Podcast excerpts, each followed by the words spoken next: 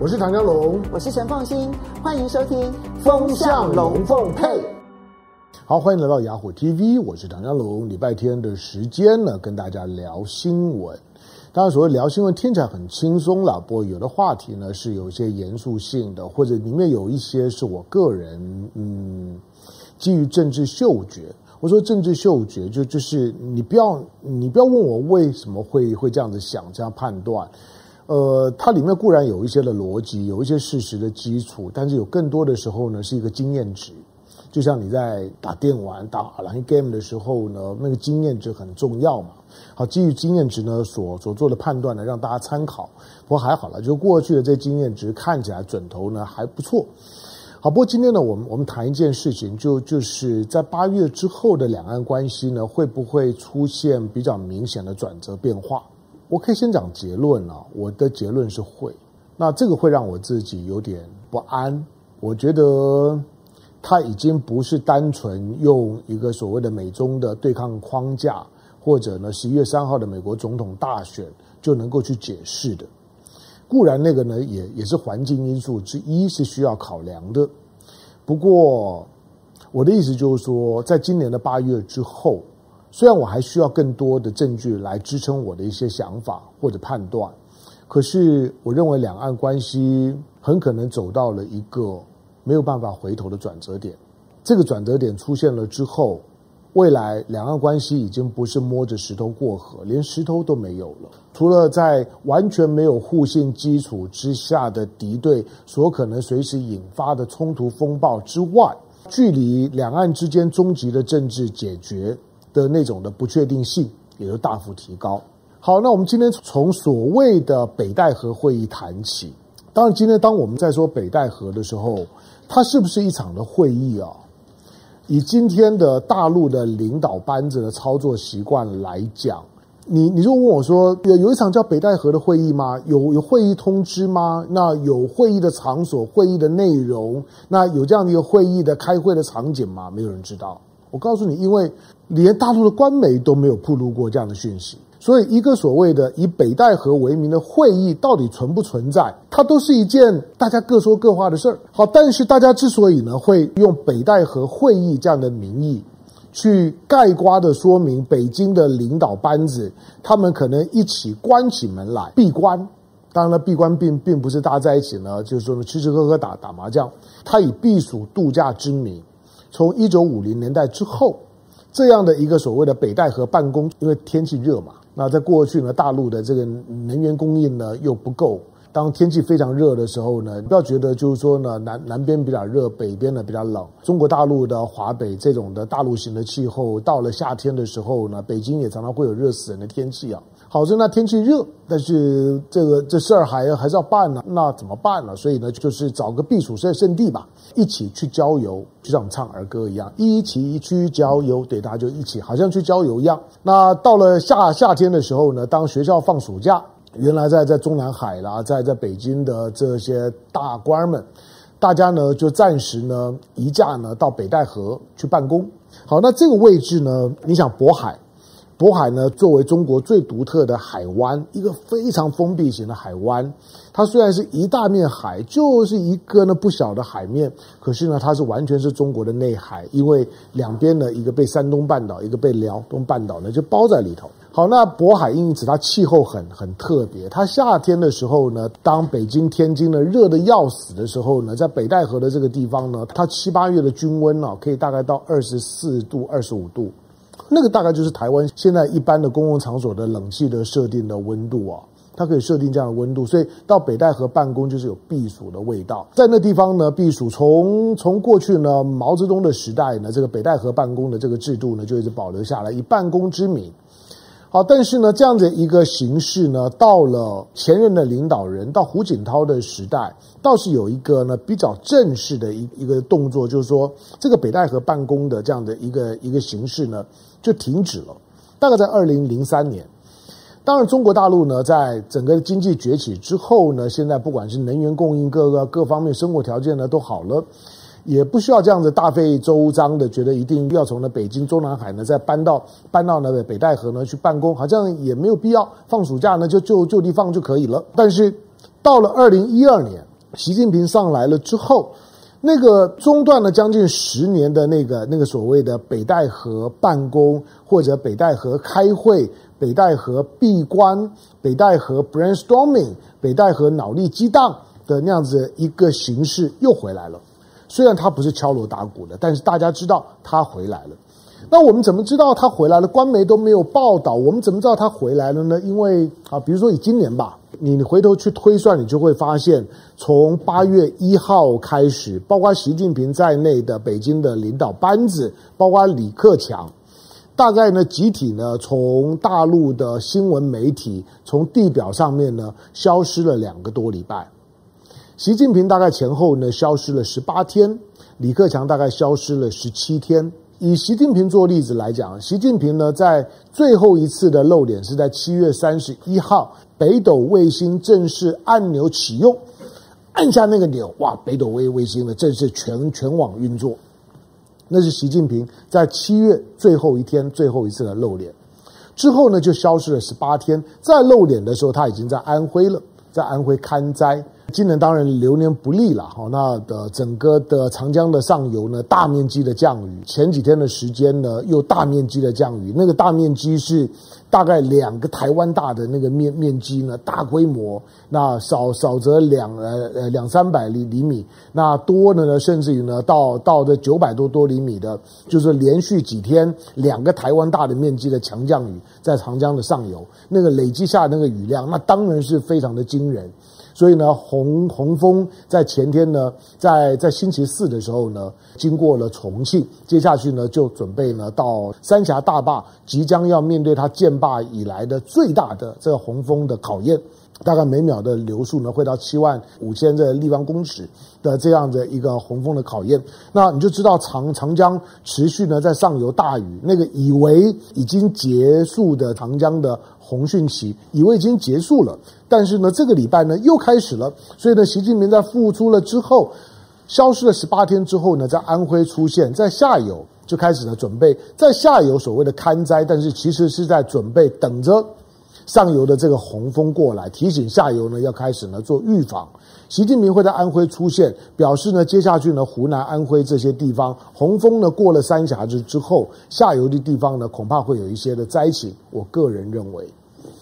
好，但是这次的北戴河会议十八天的时间，中间呢只我我只看到两个政治动作，一个是新华社呢突然间呢发布了一条呢习近平的指示。只是呢，要杜绝餐饮浪费。什么叫餐饮浪浪浪费？就是就是整天整整天吃，啊，动不动呢就是呢请客吃饭，然后呢点一大桌子桌子菜吃吃不完了，然后吃吃贵的吃好的，吃不完了就算了，就当在当厨余。好，那每年的餐饮浪费呢，显然非常的可观。当然，十四亿人吃啊，那个很惊人。要让十四亿人吃饱不容易，要让十四亿人吃完了，剩下的厨余怎么处理，那个也很不容易。好，但是习近平终究是以国家最高领导人的身份呢，下达一个呢一个要要杜绝餐饮浪费的指示，听起来有点怪，对不对？因为那总是一个比较道德性的呼吁。好，甚甚至于呢，他后面呢还补充了，就是不是只有呼吁啊，他还要求呢要立法，他还呢要要求要要要做行政管理，那不得了，表示他在讲这件事情的时候，他的严肃性大幅提高之之外。而且背后绝对不是只有因为浪费很罪恶这么简单。好，这是其中一条新闻，我上个礼拜稍微提了一些，就不说了。另外一条呢，就就是北戴河会议期间，解放军的东部战的战区呢，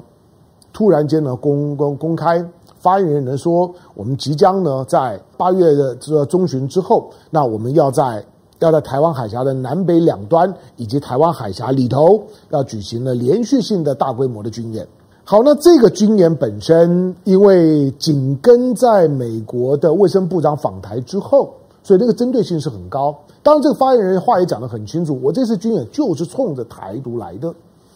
当你你会说啊，这个北北这个北京或者是解放军，那对台湾那做做这种的武统式的军事恫吓性的叫叫嚣，又不是第一次哈。台湾人又不是吓大的，不在乎，没有错。台湾人老实讲，你看到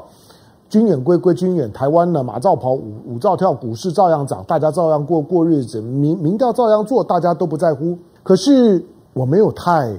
太等闲视之，在今年的北戴河之后的两岸关系，一方面不是只有就是这个东东部战区所所主动的，以东部战区之名，不是用国防部，也不是由官媒来发布，是由是由这个就是说呢，东部战区呢来发布的这样的一个演训，而且呢，完全的针对台湾海峡，而且呢，告诉你包头包尾，他在告诉你就是说，我现在有可能。就直接呢对台湾海峡采取南北两端执行了军事上面的压制，同时对台湾海峡进行封锁的这样子的一种呢，在军军事上面的部署跟操练。好，那因为跟在这样子一个一个大陆呃美国的卫生部长的访台之后呢，那东部战区直接呢就是呢提醒美国，同时也在提醒台湾。之前我们也讲过了，这套的这套的军演，相对于呢七月。美国呢，在在南海呢横行无阻，可是解放军毫无反应，因为就完全相反。换到说，在七月一整个月，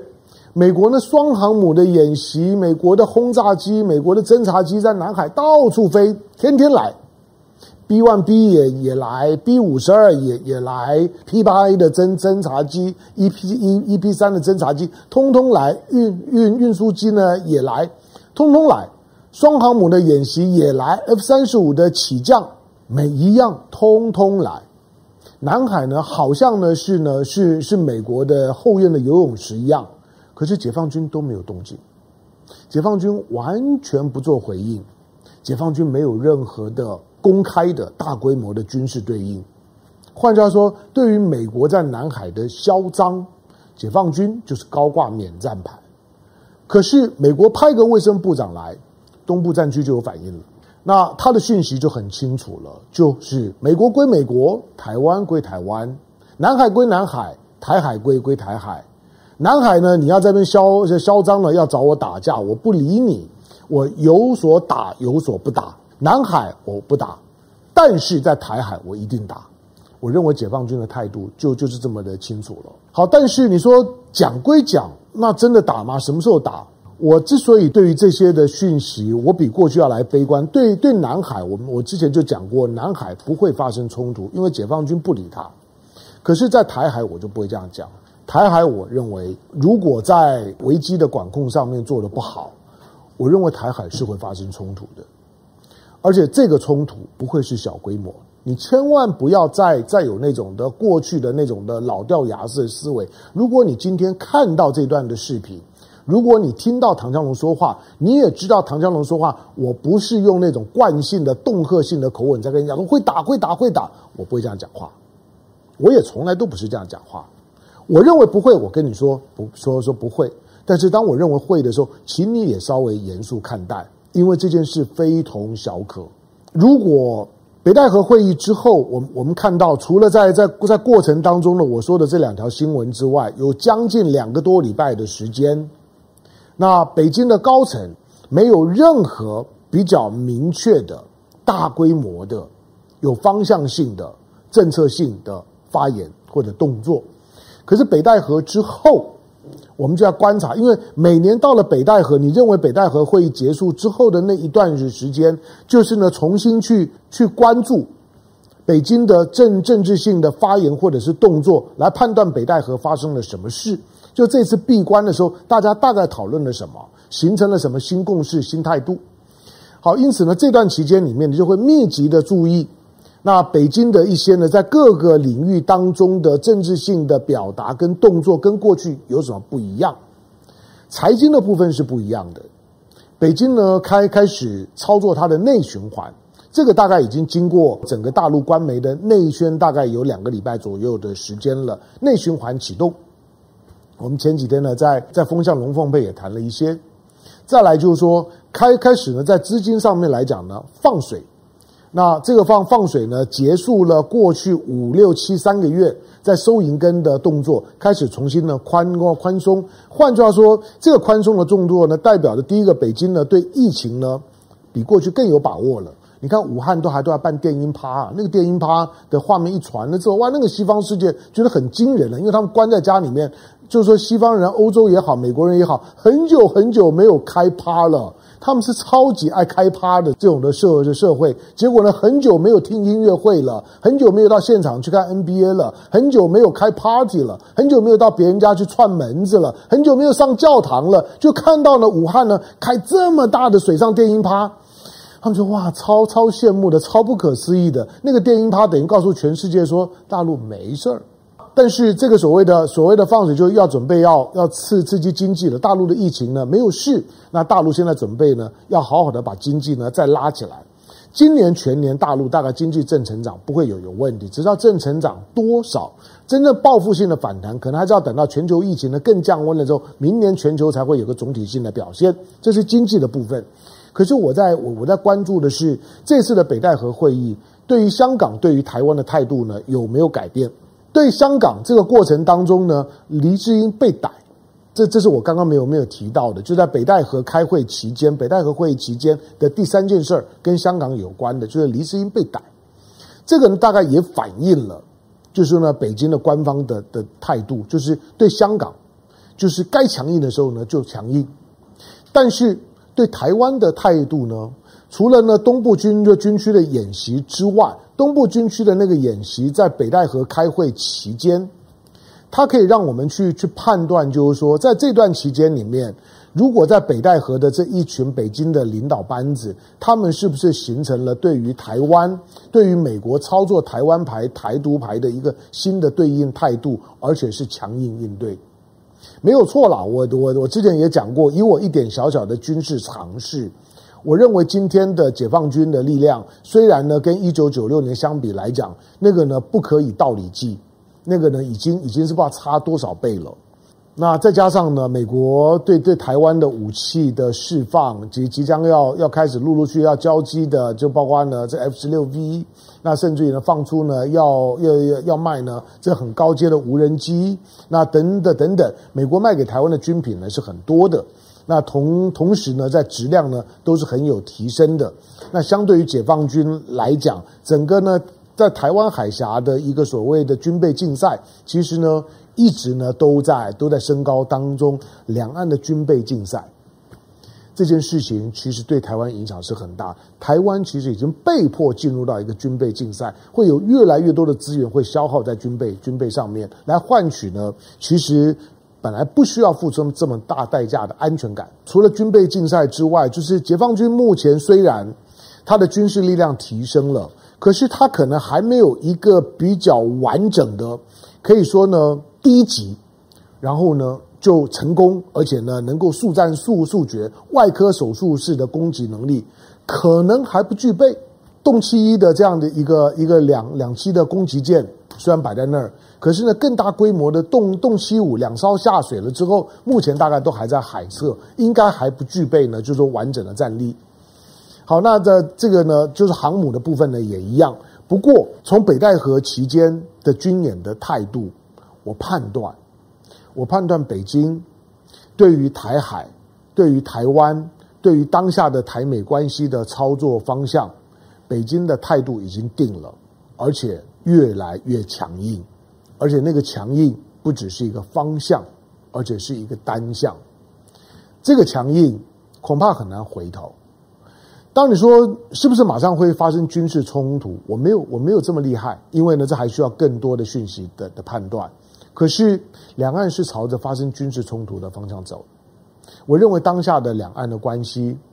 不是会不会打的问问题，而是什么时候打的问题。而且下一次的冲突。一定是一个全面性的冲突，下一次的冲突一定是一个决一死战的冲突，不要太太浪漫。我我是说，如果你没有对于一个将有一场决一死战的冲突在未来发生，而且你认为这个决一死战最后死的不是我，那你才能够浪漫。如果你意识到了一定会有一场决一死战的战争，而且我很可能死，那两岸很可能在这种的冲突当当中。因此，就结束了两岸的政治的分隔。如果会发生这样的事情，那台湾当下，包括你我，都没有任何浪漫的条件。我只是认为，那一天在今年的北戴河会议之后，我担心它越来越靠近了。二零二零年也许不会，当然你会你会听到很多煽情式的表达了，包括过过过去呢，大家美国的军方常常讲的就是，呃，共军最可能攻台的一年有有有两个季节，一个呢是是三月底到四月底，一个是九月底到十月底，那个呢是海象跟气候最适合的时候，现在呢是八月底，